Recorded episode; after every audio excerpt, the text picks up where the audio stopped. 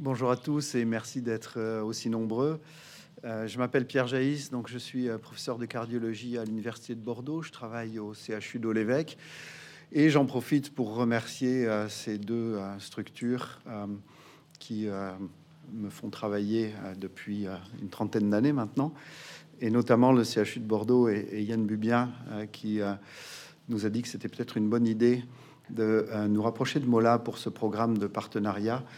Euh, et euh, avec Rick Walton, qui euh, travaille comme moi à l'IHU Lyrique, dont je vais vous parler un petit peu plus après. Rick est plus côté sciences fondamentales et moi côté patient et clinique. Nous sommes très heureux d'être là avec vous dans cette très belle salle. Et à titre personnel, j'ai une petite émotion parce que je pense qu'on a beaucoup de chance à Bordeaux d'avoir la librairie Mola, qui est un endroit euh, tout à fait remarquable euh, et dans lequel j'ai toujours apprécié déambuler, aimant beaucoup lire. Alors, je vais donc vous parler des troubles du rythme cardiaque et de leur traitement en essayant d'être compréhensible, ce qui est assez compliqué chaque fois qu'on développe une expertise. finalement, c'est toujours un peu un challenge d'arriver à, à faire passer euh, des messages simples. Euh, et donc, euh, si c'est pas le cas, on aura l'occasion, je pense, de clarifier les choses après, à la fin de l'intervention.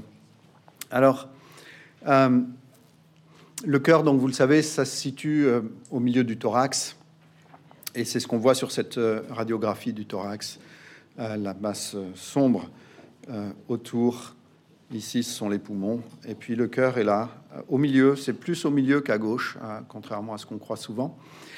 Et un cœur, pour que ça fonctionne bien, il faut trois choses. Il faut euh, un muscle cardiaque qui soit sain. ça veut dire qu'il n'a pas fait d'infarctus, qu'il n'a pas eu de maladie et qu'il est donc capable de se contracter bien. Pour se contracter bien, il faut qu'il soit correctement nourri euh, et alimenté en oxygène. Et ça, c'est le rôle des artères coronaires. Quand elles se bougent, ça donne un infarctus. Et enfin, il faut que les valves fonctionnent bien. Et les valves, ce sont ces structures assez fascinantes, qui sont un peu comme des voiles, euh, qui sont capables, en fait, euh, de permettre des flux unidirectionnels. C'est-à-dire que le sang a pour vocation d'aller dans un seul sens euh, typiquement, euh, par exemple, du ventricule gauche vers l'aorte, et ensuite il est distribué partout euh, dans l'organisme. Mais il ne faut pas qu'il revienne de l'aorte vers le ventricule gauche. Et donc il y a, pour la valve aortique, trois petites voiles qui sont des, structures incroyablement complexes parce qu'elles laissent passer avec extrêmement peu de résistance le flux sanguin. Et ensuite, elles se referment avec un jeu de pression, c'est passif, et, elles permettent d'éviter ce, reflux. Donc il faut ces, trois choses pour que le fonctionne bien. Et euh, vous savez tous que donc le cœur se contracte et qui va comme ça jouer le rôle de pompe. Euh, ce que vous savez peut-être pas, c'est que avant chaque contraction, il y a un phénomène électrique qui doit se faire lui aussi euh, dans les règles de l'art pour que la contraction puisse avoir lieu. et donc, il y a toute une pathologie qui s'attache à ces troubles électriques et qui nous occupe euh, depuis euh, un peu plus de 30 ans maintenant. c'est quelque chose qui est assez peu connu et pourtant c'est d'une importance considérable parce que ça donne un certain nombre de pathologies qui peuvent être fort embêtantes, dont certaines conduisent à la mort subite d'ailleurs. Et on va en parler un petit peu plus en détail. Mais il y a beaucoup d'autres pathologies qui sont liées à ces problèmes électriques. Euh, ce sont par exemple les syncopes pour lesquels on va devoir implanter un stimulateur ou alors un défibrillateur suivant les cas. Euh, et euh, ce que vous n'avez peut-être pas réalisé non plus, c'est que le cœur, c'était un muscle pas comme les autres. déjà, c'est un nombre de, contractions tout à fait considérable. Et, et, en fait, c'est un muscle qui se repose jamais et qui n'a pas le droit de dire stop, je suis fatigué. Contrairement aux muscles périphériques, hein, quand on fait un effort, nos muscles atteignent une limite euh, qui va les, forcer à s'arrêter. Pour le cœur, c'est pas possible ça. Et donc, il se repose entre deux contractions, euh, mais euh, à raison de 100 000 fois par jour, c'est beaucoup de travail. Et ce sont des mécanismes de production de l'énergie qui sont spécifiques au cœur, qui sont différents de nos muscles périphériques, qui permettent cette prouesse. Alors, ce signal électrique, on va en parler un petit peu plus, parce que c'est quelque chose d'assez particulier. il naît, vous voyez ici, cette structure verte dans l'oreillette droite. Euh, vous voyez que le cœur est composé de, quatre cavités euh, l'oreillette droite, le ventricule droit, l'oreillette gauche, le ventricule gauche. Euh, le cœur droit récupère le sang veineux qui vient des jambes, des bras et de tous les organes et l'envoie dans les poumons pour qu'il soit oxygéné. Et une fois oxygéné, il est récupéré par le cœur gauche. Donc ici, l'oreillette gauche, le ventricule gauche. Et là, le sang oxygéné va partir partout dans l'organisme pour nourrir et oxygéner euh, toutes nos cellules. Et donc, le chef d'orchestre de notre rythme est situé euh, ici, euh, dans l'oreillette droite. et ensuite, ce rythme va se propager à l'ensemble des deux oreillettes assez rapidement. Ça, prend quelques millisecondes, disons 60 millisecondes typiquement. Et ensuite, il va être freiné ici dans une structure entre oreillette et ventricule euh, qui s'appelle le nœud auriculo-ventriculaire. Et cette structure, elle a pour but, en ralentissant la propagation, de permettre la bonne synchronisation parce qu'il y a toujours un décalage entre l'activité électrique et la contraction. Et donc il faut que les oreillettes se contractent au moment où les ventricules se relâchent pour que le sang puisse passer correctement euh, euh, des oreillettes aux ventricules. Et donc ensuite, une fois que le ralentissement est terminé. Il faut au contraire euh, activer très vite les ventricules euh, pour avoir une euh, contraction qui soit homogène. si ça allait lentement, il y a certaines zones qui commenceraient à se contracter pendant d'autres sont encore relâchées et donc on n'aurait pas d'efficacité de la pompe cardiaque. Donc là, il faut que ça aille très vite. Et il y a un réseau spécialisé ici, de, une espèce d'autoroute de l'information qui va dire aux cellules et même déclencher en fait le processus euh, qui fait que les cellules cardiaques vont ensuite se contracter à peu près tout en même temps. Euh, ce réseau spécialisé s'appelle le réseau de Purkinje, peu importe pour, les termes bien sûr exacts. Et une fois que c'est fait, les ventricules sont activés. Ça correspond à tout ça à, l'électrocardiogramme. Euh, vous en avez tous sûrement passé un déjà. Chaque fois qu'on doit avoir une chirurgie significative, on a ça. Et donc, L'onde P ici, c'est l'activation des oreillettes. Et puis cette grande flèche ici, c'est l'activation des ventricules. Et ensuite, tout ça se repose. Et c'est cette euh, activité ici. Et peu importe, euh, on va pas rentrer dans plus de détails que ça. Euh, mais ça donne des choses assez fascinantes. Et, ah, elle joue pas cette vidéo. Ah oui, bah, aucune ne marche. Alors voilà, ça c'est vraiment dommage. parce qu'on avait des choses magnifiques à vous montrer. Euh, mais en fait, donc, la, zone la plus précoce de l'activité électrique dans les oreillettes, c'est ici.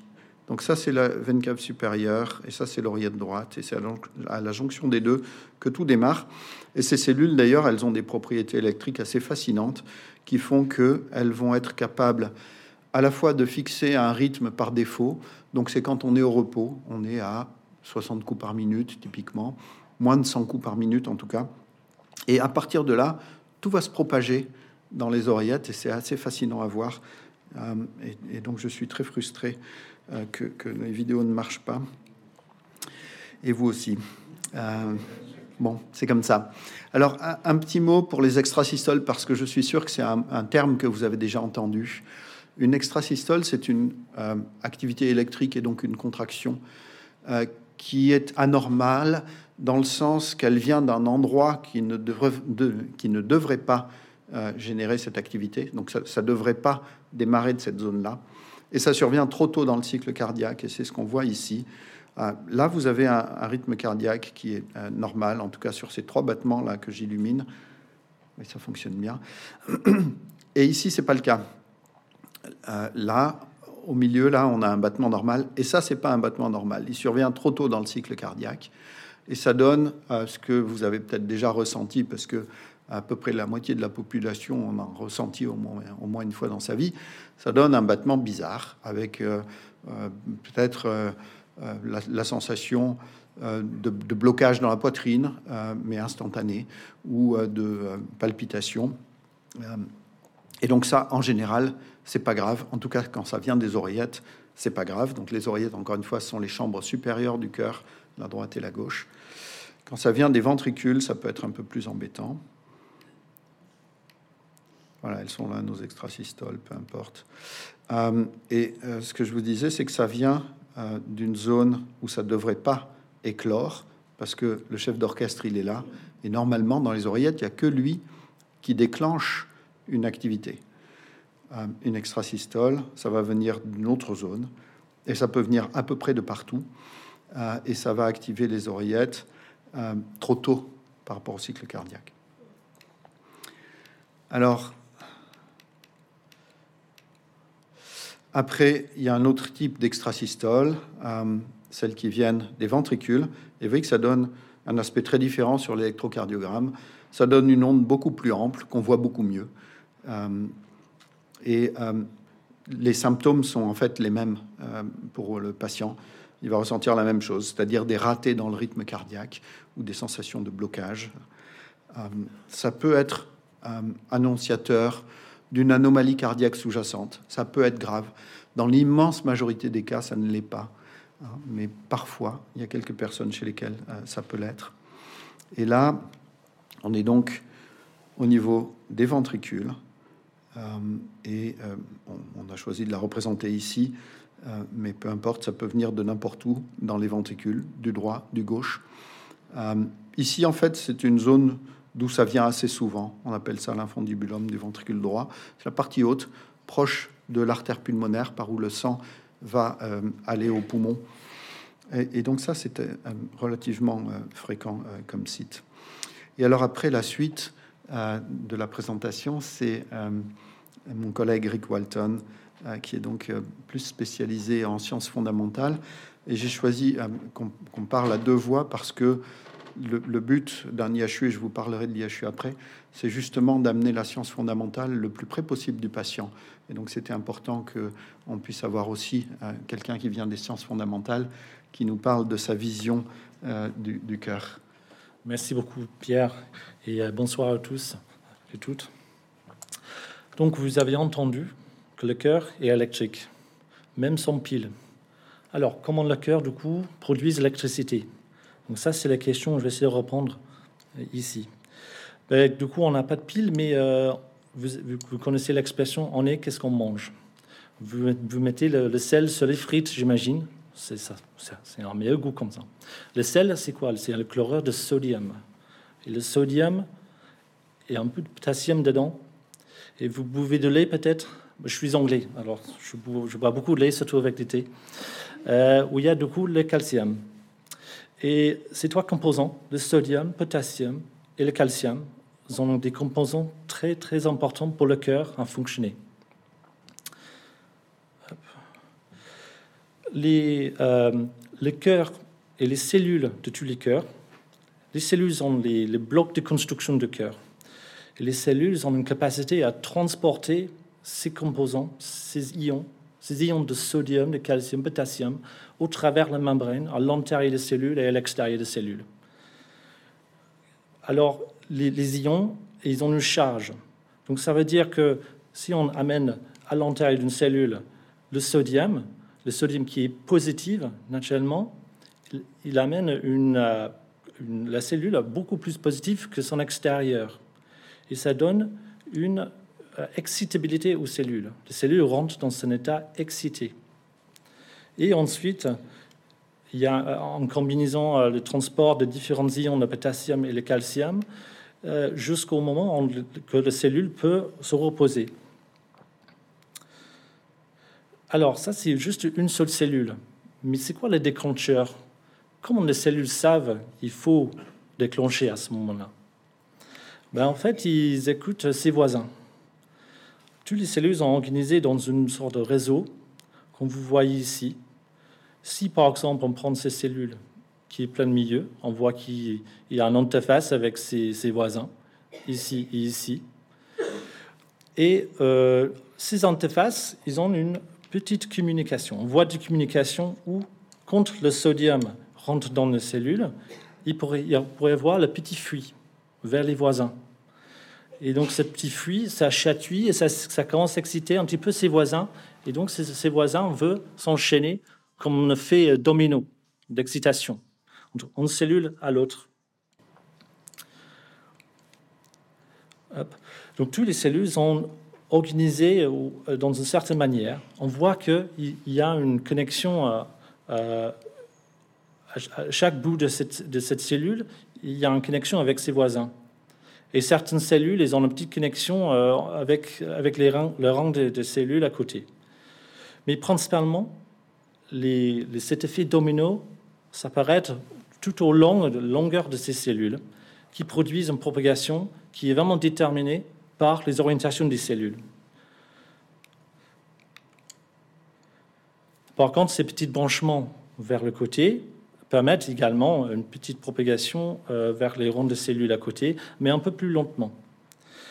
Du coup, on a, on a appris que les cellules, l'organisation des cellules ou l'architecture de ces cellules vont beaucoup déterminer comment l'électricité se propage au, sein du cœur. Du coup, il faut les, approches imagées de pouvoir visualiser cette architecture, de comment on peut observer l'organisation de toutes ces cellules au sein de tout l'organe. Aujourd'hui, en vivo chez les patients, on est capable de voir le cœur à, peu près à ce niveau.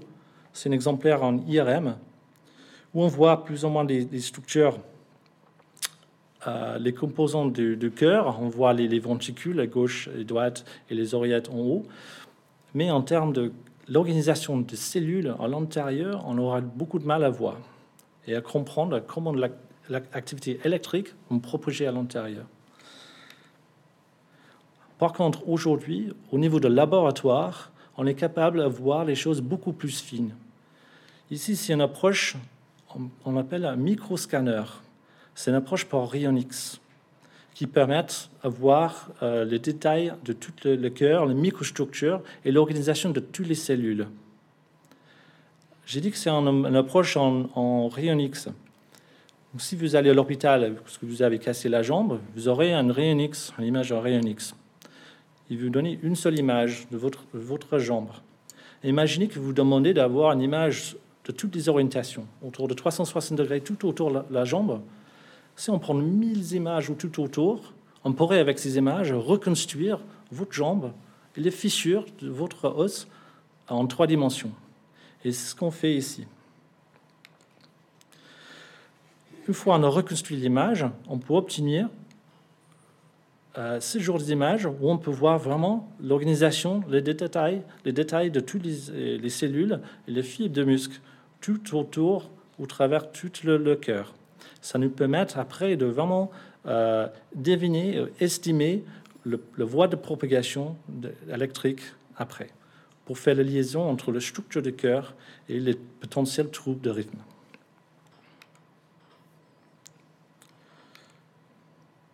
Ici, par exemple, quand on focalise sur un, petit bout des ventricules, donc ça c'est une visualisation trois dimensionnelle d'un morceau de ventricule.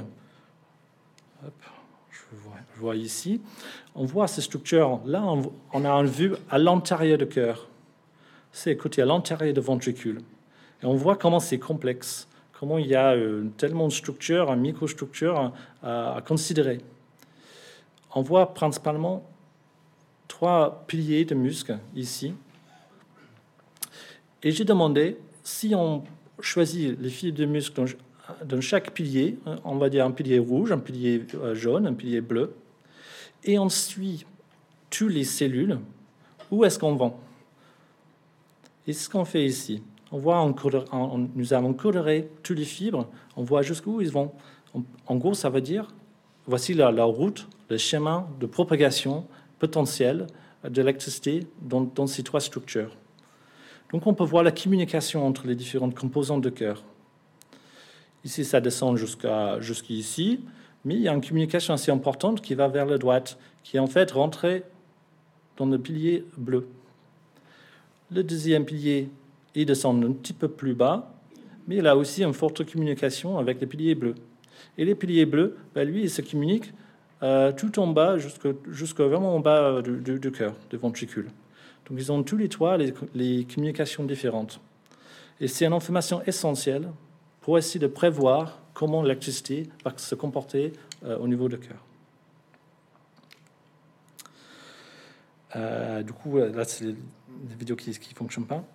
Mais ce que je vais vous montrer ici, c'est une simulation d'une propagation anormale, un rythme sinusal qui va descendre par la petite fibre ici, le réseau de Pickinger, que Pierre a parlé tout à l'heure, pour exciter tout le, le, muscle.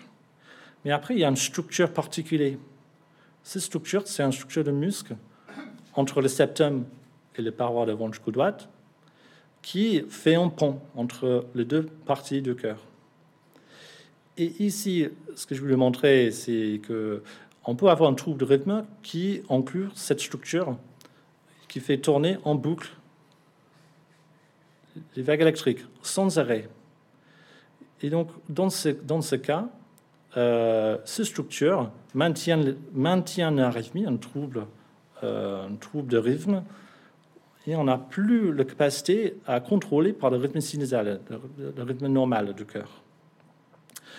Par contre, si on euh, intervient et arrête la conduction au niveau de cette structure, on va voir que cette arythmie va s'arrêter instantanément.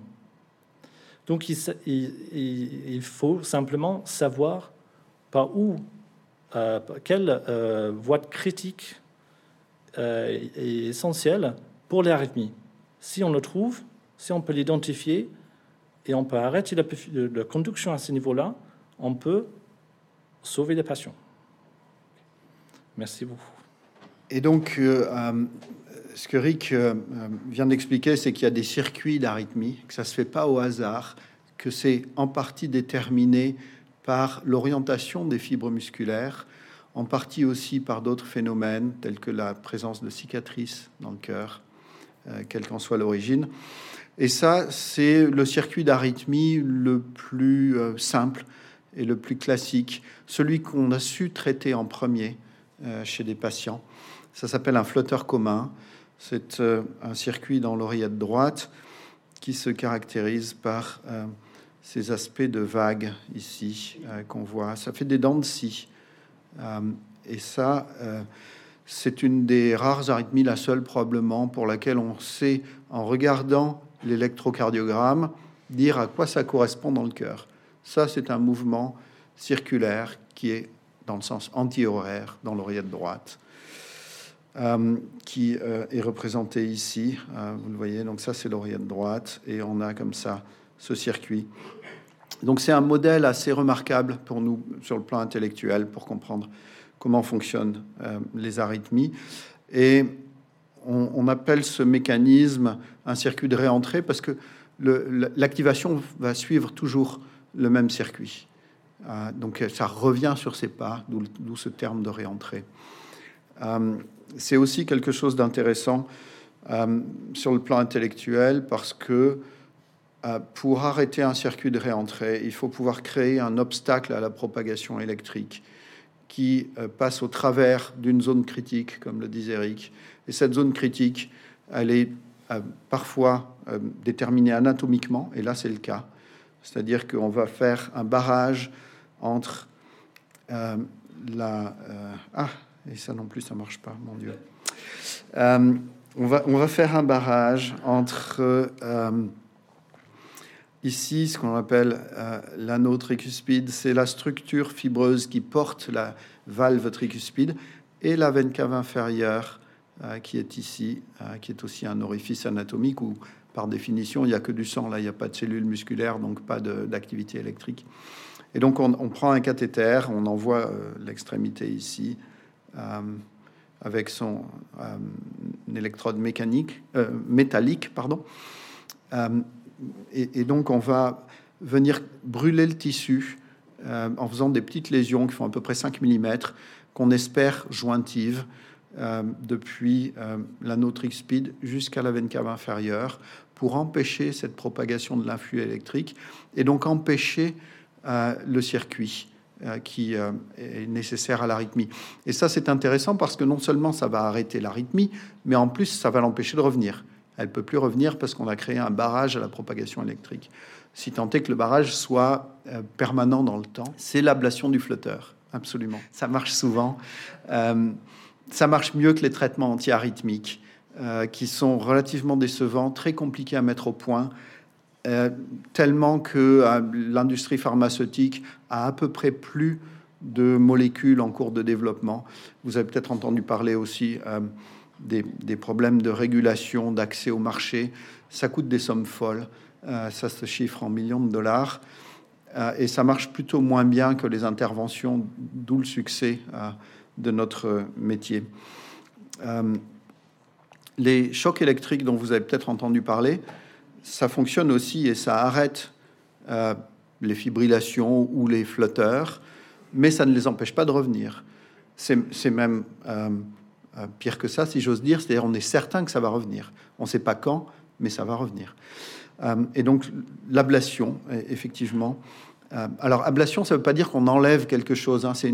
C'est une, traduction un peu trop directe de l'anglais.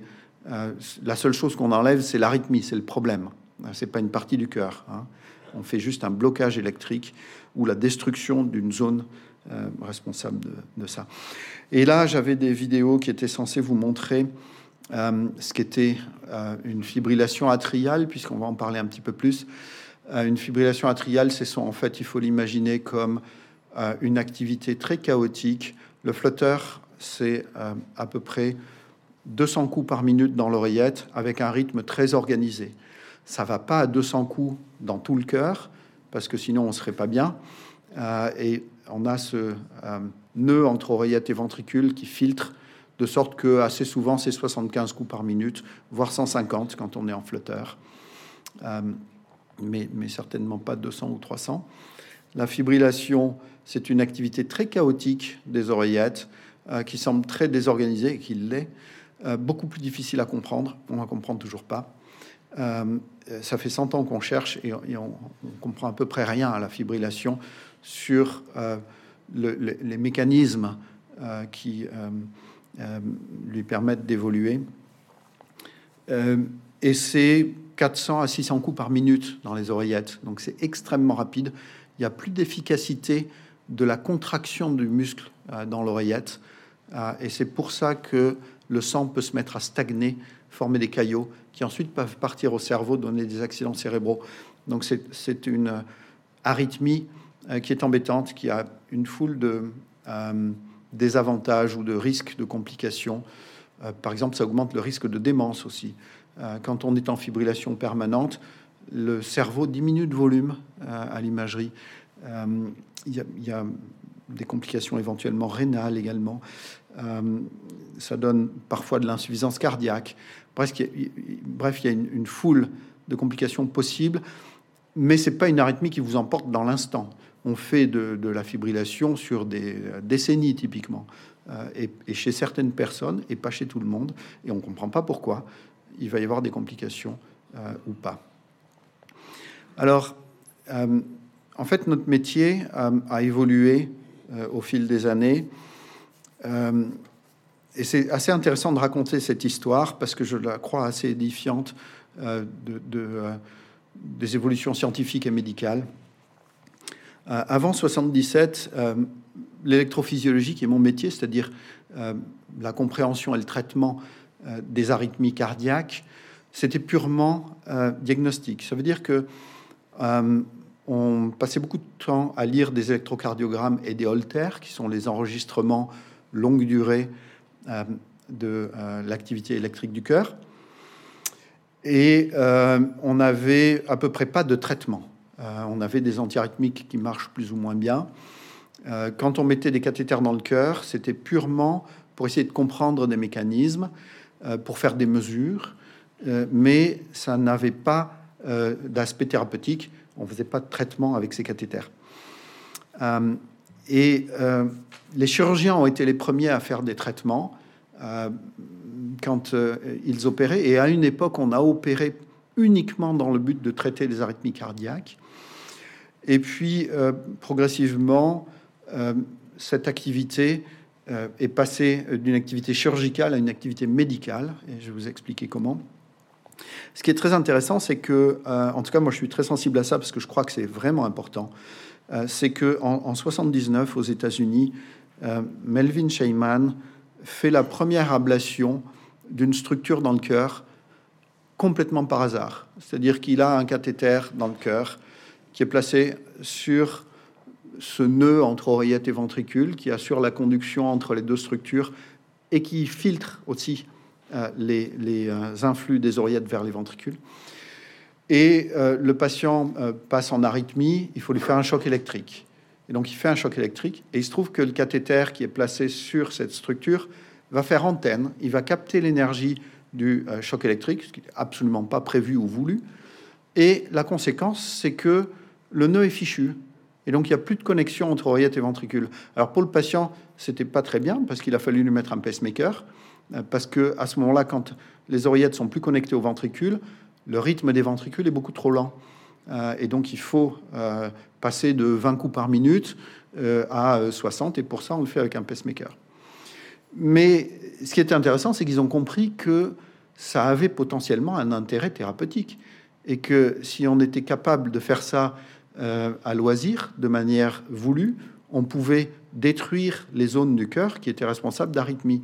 Et ça, c'était euh, le, premier euh, concept et rêve de faire de l'électrophysiologie une science non plus purement diagnostique, mais thérapeutique. Et euh, Melvin Scheinman a essayé de reproduire ça. Il n'y est pas parvenu, parce qu'il y a quelques euh, astuces techniques. Et en fait, en 82, euh, Thomas Lavergne à Paris a réussi à reproduire ça de manière intentionnelle, à nouveau sur cette structure vulnérable, là, entre oreillette et ventricule.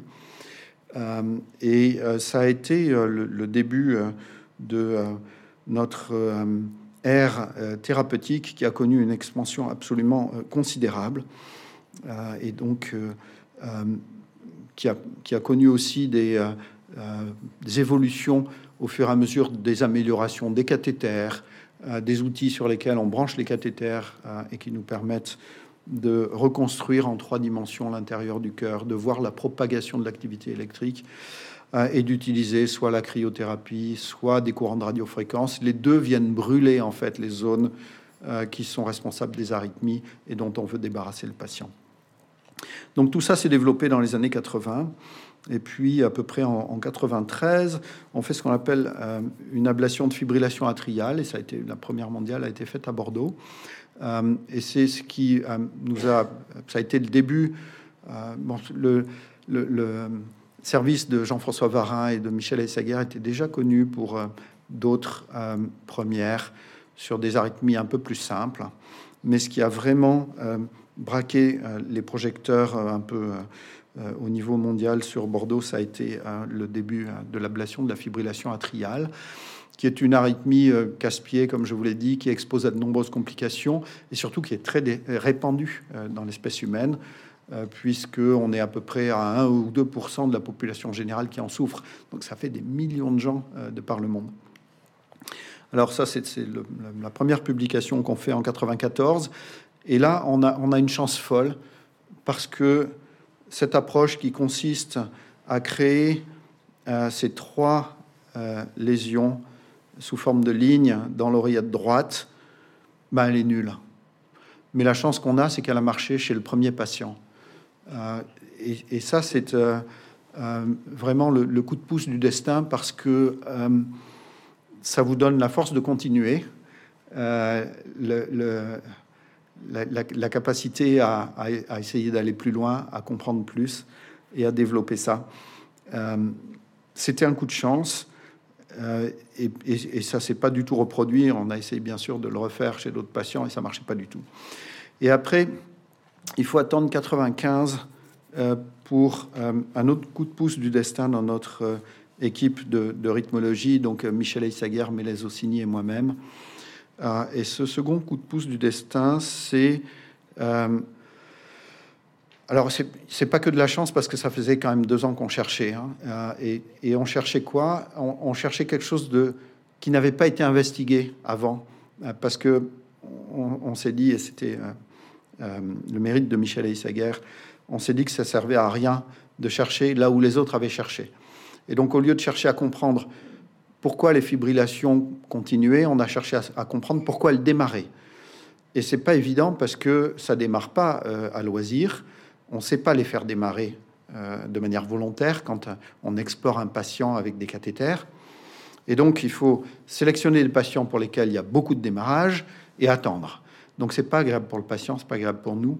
Ça fait des procédures longues, mais ça nous a permis euh, un jour, et, euh, pour la première fois, en tout cas pour le premier patient, c'était complètement par hasard, d'avoir un cathéter au bon endroit et d'avoir la chance d'avoir un déclenchement de fibrillation qui viennent de l'endroit où était le cathéter. Donc, vous voyez, il faut cumuler un certain nombre de conditions euh, qui expliquent qu'on euh, ait mis deux ans à, trouver quelque chose d'intéressant. Et quelque chose d'intéressant, c'est ça, c'est-à-dire que euh, donc ça, c'est une radiographie qui est faite avec une très vieille installation à l'époque déjà, et donc c'est en 95. on a un cathéter, je sais pas, vous le voyez peut-être pas très bien, mais il sort un peu de la silhouette cardiaque. Hein et euh, il sort un peu de la silhouette cardiaque parce qu'il est dans une veine pulmonaire.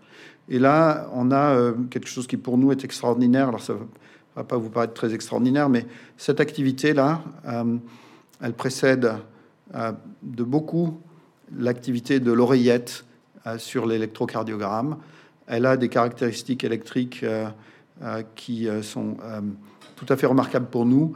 Et on comprend là que on vient de saisir l'endroit d'où venait euh, le déclenchement de la fibrillation.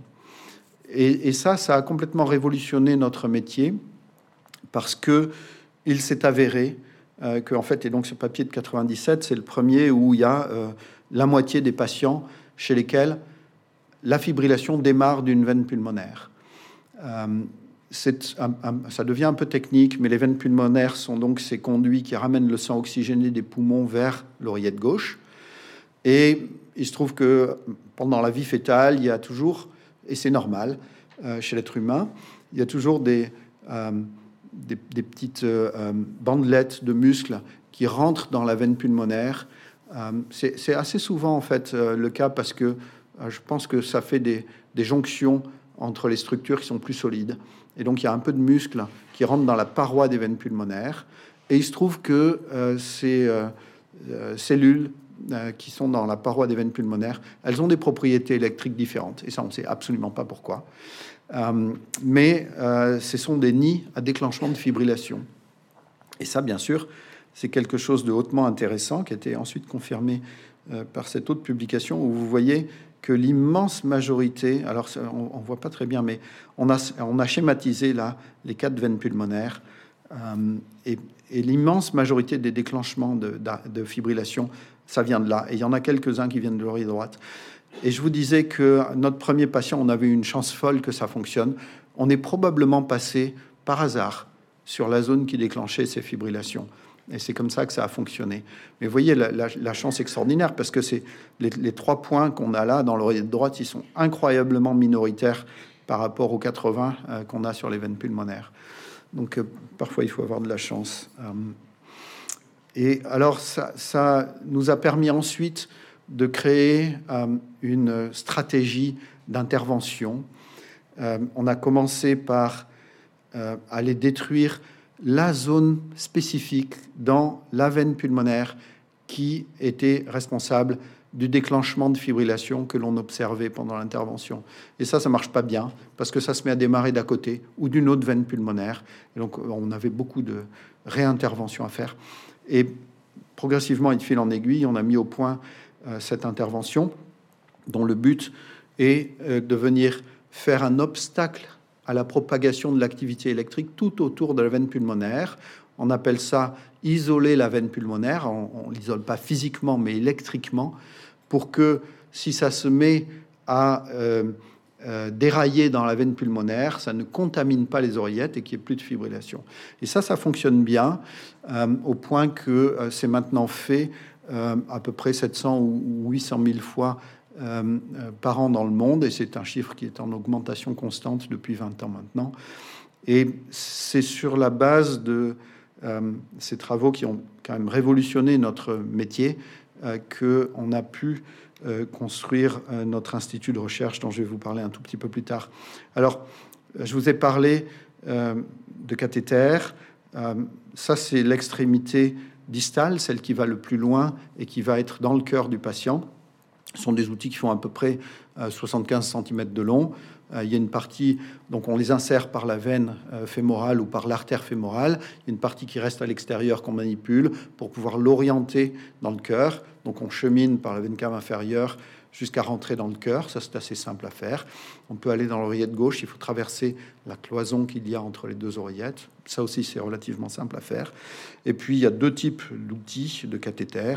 Euh, il y a ceux qu'on utilise pour faire des enregistrements, voire pour stimuler le cœur. On les appelle diagnostiques. Et puis ça, c'est un cathéter qui est capable de faire un traitement. Euh, vous voyez qu'ici, l'électrode la plus euh, distale, celle qui est au bout du cathéter, elle est plus large parce qu'elle va délivrer le courant de radiofréquence et donc traiter la zone que l'on veut traiter. sont des... Il y en a beaucoup d'autres et je vous les montrerai pas tous. Euh, ça, c'était aussi une vidéo qui était censée vous montrer comment on traversait la cloison entre les oreillettes. Ça, c'est la silhouette cardiaque, vous l'avez reconnu. Ici se situe l'oreillette droite et ici l'oreillette gauche. Et donc, on va passer de l'une à l'autre avec cette aiguille qui est un peu impressionnante parce qu'elle est très longue, mais elle est très fine, euh, de sorte qu'elle ne crée pas euh, de, gros dégâts quand elle traverse la cloison entre les deux oreillettes.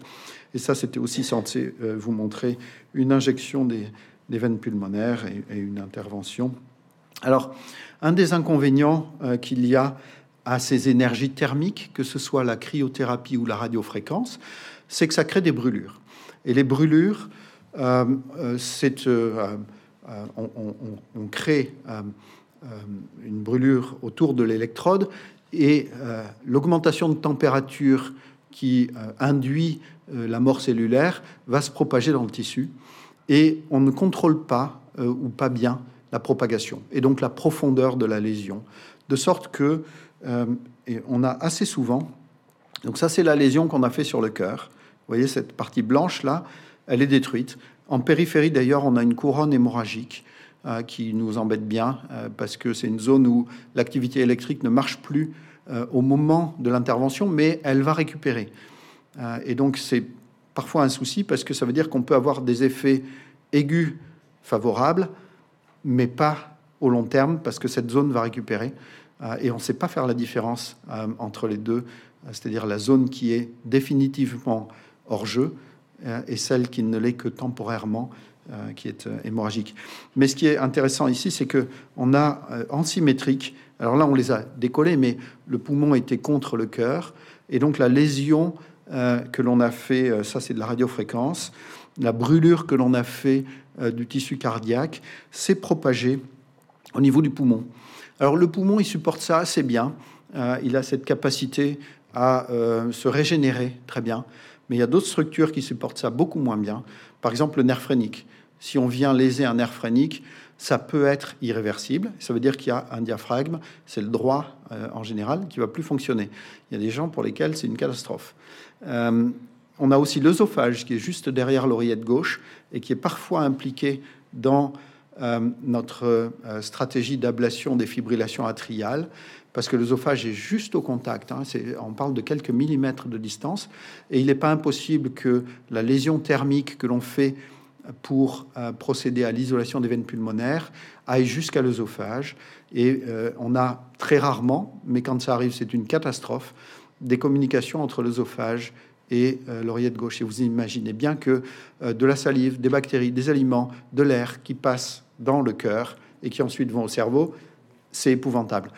Euh, et donc ça, ça fait partie des, choses qui, encore une fois, sont extrêmement rares, mais qui peuvent être dramatiques et qui nous ont conduit à chercher d'autres solutions pour traiter les zones malades que les brûlures. Euh, parce qu'encore une fois, on ne contrôle pas bien ou pas du tout la propagation euh, de l'élévation euh, de température dans le tissu et elle n'a pas de raison de s'arrêter au cœur. le cœur, la paroi cardiaque, quand elle se termine, elle est au contact avec d'autres structures et l'augmentation de température peut se propager à ces structures. Et donc c'est là que on a travaillé beaucoup avec une, une start-up américaine sur une autre énergie qui s'appelle l'électroporation et qui est tout à fait intéressante. L'électroporation, c'est pas une brûlure, c'est un courant de haut voltage, c'est 2000 volts sur des durées extrêmement courtes. Et euh, il n'y a pas d'élévation de, température qui soit significative. Ça peut être 1 degré, 2 degrés, mais ça, ça brûle pas. C'est comme avoir de la fièvre. Et en revanche, ça va euh, créer des trous dans la membrane des cellules. Et ces trous vont en fait conduire à la mort cellulaire. Donc on a là le moyen de détruire des cellules sans les brûler et euh, sans qu'il y ait de propagation aux autres structures. Alors, on pourrait imaginer que ces autres structures aient la même sensibilité que le muscle cardiaque qu'on veut détruire et qu'en fait, il n'y a pas d'avantage. Il se trouve, et on a beaucoup de chance, que ce n'est pas le cas euh, et que, donc la vidéo marche pas, bien sûr, mais euh, euh, on a la chance que les cellules musculaires cardiaques soient extrêmement sensibles à cette énergie. Et donc, par exemple, je vais vous donner une idée de, de, valeur arbitraire. Disons que il faut euh, atteindre 400 pour euh, détruire des cellules cardiaques et peut-être 900 euh, pour le nerf phrénique et 1000 pour l'œsophage. Et donc on sait que si on a bien réglé notre énergie, on va se mettre à 400 ou à 500 et on ne va tuer que des cellules musculaires cardiaques. Le nerf phrénique ne sera pas impacté, l'œsophage ne sera pas impacté, même s'ils sont dans cette zone violette qui est le champ électrique euh, à, l'intérieur duquel toutes les cellules musculaires cardiaques vont mourir. Et ça, c'est un avantage extraordinaire. On appelle ça la spécificité tissulaire. Donc, on a pour la première fois une énergie qui va faire la différence, en, quelque sorte, euh, entre les cellules euh, qu'il faut détruire et celles qu'il faut préserver. C'est un avantage, à mes yeux, absolument remarquable. Et euh, donc c'est quelque chose qui est visible ici, avec des images qui sont assez effrayantes. J'en suis désolé, mais je pensais que c'était quand même intéressant de vous les montrer. Euh, ça, c'est euh, un oesophage et une veine cave inférieure qui ont été soumis à une lésion d'électroporation qui est de nature à détruire les cellules cardiaques. Vous voyez qu'il n'y a absolument aucune lésion. Ça, c'est la même chose avec la radiofréquence. Et on a ces, ces, choses assez effrayantes. Euh, et, euh, donc, bien sûr, on est très heureux de ne plus avoir ce risque de fistule, de communication entre les deux structures, ce risque de lésion euh, de l'œsophage ou du nerf phrénique d'ailleurs. Et, c'est quelque chose, et c'est très satisfaisant pour nous à, l'Institut de recherche, c'est que on a commencé à, travailler avec cette start-up très en amont. Ça fait huit ans qu'on travaille avec eux ou neuf ans, et on a pu faire les accompagner sur tout le cycle de développement euh, jusqu'à traiter des patients. Euh, et, c'est ce que vous voyez ici. Et donc, vous voyez que euh, quand on fait donc cette structure ici, c'est l'oreillette gauche vue à l'IRM, et ici en long, c'est l'œsophage. Vous voyez à quel point ils sont proches. Hein. L'IRM a cette capacité d'identifier les zones qui ont été lésées par le processus de destruction euh, de l'ablation. C'est ce qu'on voit euh, sur la paroi de l'oreillette qui, euh, qui apparaît plus blanche. on la voit bien en partie supérieure de, l'oreillette. Je ne sais pas si vous la voyez. Et ce qui est intéressant ici, c'est qu'on la voit aussi très bien. Ah, ça y est, elle est revenue. on la voit très bien ici sur la face antérieure de l'œsophage. Ça veut dire que l'œsophage a été lésé.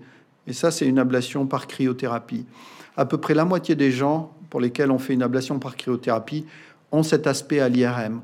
Ça ne veut pas dire qu'ils vont avoir de complications, hein, mais ça veut dire que la lésion est allée jusqu'à euh, l'œsophage. Pareil pour la radiofréquence, on voit très bien là, le, blanc de la radiofréquence euh, dans l'œsophage. Et ici, sur la paroi postérieure de l'oreille gauche, vous voyez aussi à quel point c'est proche. Il y en a ici aussi, c'est une autre veine pulmonaire qui a été traitée. Et quand on traite les gens avec de l'électroporation, il n'y a jamais de lésions de l'œsophage. Donc on a pu le montrer à la fois euh, sur du tissu, chez des animaux et euh, chez des patients. La, dernière chose dont je vais vous parler, ce sont les arythmies ventriculaires. Je vois que je suis très long. on a aussi beaucoup progressé là-dessus, à bien des égards. et il y a une chose que je veux vous montrer. Alors, bien sûr, il n'y aura pas de vidéo, mais c'est le fait que on peut, en faisant un traitement spécial d'une IRM ou d'un scanner avant l'intervention, mettre à, mettre profit euh, cette imagerie du cœur pour identifier les zones par lesquelles l'arythmie va passer. Et ça, c'est super intéressant parce que ça veut dire que au lieu de passer 2, 3, 4 heures à comprendre ce qu'on appelle le substrat, c'est-à-dire les zones malades du cœur par où l'arythmie va euh, se propager, on a tout ça euh, qui est disponible avant même l'intervention à partir de l'imagerie cardiaque. Et ça, ça a été un gros progrès aussi. Euh, et ensuite, on peut mettre ça dans notre système de localisation du cathéter. Je vous ai dit que les cathéters avaient beaucoup progressé. Ils sont depuis, disons, une quinzaine d'années, ils sont équipés de petits sensors qui captent un champ magnétique émis par trois sources dans le dos du patient et qui nous permettent de localiser dans l'espace l'extrémité de l'outil avec lequel on travaille. Et ça, c'est super intéressant parce qu'on sait où on est euh, de manière beaucoup plus précise que les images de radio que je vous ai montrées.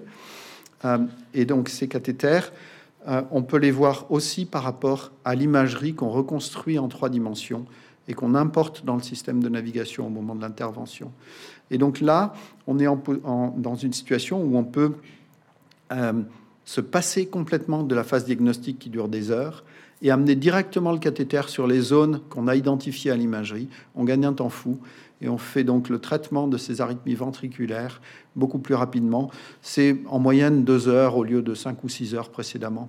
Euh, donc c'est un gros progrès et en plus il est probable euh, que ça fonctionne mieux. Et donc vous voyez, on peut euh, faire un plan stratégique avant même d'aller à l'intervention. On peut l'expliquer aux patients, c'est intéressant aussi cet aspect-là. Alors, quelques mots sur euh, cet institut de recherche, euh, l'IHU Lyrique. Euh, il y a eu en France un gros effort en 2010 dans le cadre des investissements d'avenir pour créer des pôles d'excellence qui soient à la frontière et qui réunissent les sciences fondamentales et les sciences cliniques, et donc qui rapprochent du patient la science fondamentale. le but, c'est d'avoir ce qu'on appelle une, une translation facilité entre les deux mondes. Et c'est incroyable à quel point euh, tout dans nos métiers est organisé en silo euh, et à quel point c'est difficile euh, que les gens se parlent et, qu'ils puissent comme ça nous faire progresser et, amener à des, soins de meilleure qualité ou à de la prévention, etc. Et ces instituts, ils ont justement pour but de créer un, pont entre les deux mondes. Et c'est tout à fait intéressant, performant et excitant.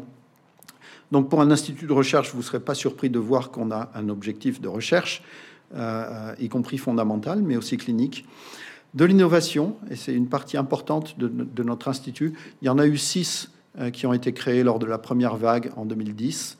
Euh, et Bordeaux a été un, des six, et on en est très fiers et très reconnaissant. des objectifs d'amélioration des soins, et puis des objectifs de formation, parce que ça sert à rien de faire de belles choses si on les partage pas avec les autres euh, et s'ils peuvent pas les, les, faire à leur tour. Euh, donc voilà, on est organisé avec euh, différents pôles, peu importe. Ce qui est intéressant, c'est que c'est à peu près 170 personnes maintenant. Vous voyez 23 nationalités différentes qui travaillent sur le campus de Xavier Nozan à l'IHU Lyrique. Donc ça remplit cette fonction d'aimant euh, pour euh, des euh, gens de qualité un peu partout dans le monde qui sont venus avec des compétences. donc, par exemple, il y en a qui font des modèles informatiques de fonctionnement cardiaque. Il y en a d'autres comme Rick Walton qui font qui sont capables de, rentrer dans les détails de la structure tissulaire et d'en comprendre le fonctionnement au niveau du cœur. Il y en a d'autres qui sont spécialistes dans l'IRM, il y en a d'autres qui sont spécialistes en biologie, etc., etc. Il y a même des gens dont le métier premier, ce sont les mathématiques, on a besoin de beaucoup de mathématiques pour mieux comprendre ces arythmies. et on a aussi un système de chaire d'excellence qui fonctionne très bien. Donc, vous voyez ici trois professeurs qui sont très connus dans notre métier. Mathias Stuber est en Suisse, euh, c'est le pape de l'IRM cardiaque. Euh, et on a construit avec lui développé un pan d'activité qui marche très très bien, qui nous a permis de, de créer de nouvelles séquences IRM qui sont tout à fait importantes et, reconnues. Stan Natel au Canada, c'est un des meilleurs spécialistes de la fibrillation atriale dont on a parlé, et Peng Chen aux États-Unis de la fibrillation ventriculaire. et donc vous voyez ici, on, on, a réussi alors, c'est euh, euh, une diapositive qui montre quelques projets européens euh, qui ont été financés en 2021. C'est un peu plus de 5 millions d'euros directement pour l'IHU, mais le périmètre global, parce que ce sont des efforts multicentriques, il y a beaucoup d'autres centres français ou européens qui sont associés à ça. donc le périmètre global, c'est plus de 20 millions d'euros. Donc ça, fonctionne bien, cet institut, dans sa capacité à écrire et proposer des projets innovants et ambitieux qui seront financés par l'Europe ou par l'Agence nationale de la recherche en France. Et on est euh, très fiers d'être bien classé quand on tape les mots-clés arythmie cardiaque euh, dans les moteurs de recherche. Vous voyez qu'on est, alors on était en, 2020 au 9e rang, on est maintenant au 7e rang. Euh, on, est les premiers en Europe sur ce thème-là. Et, donc c'est là aussi quelque chose qui fonctionne bien dans notre institut de recherche. Et je vais m'arrêter là. Merci beaucoup.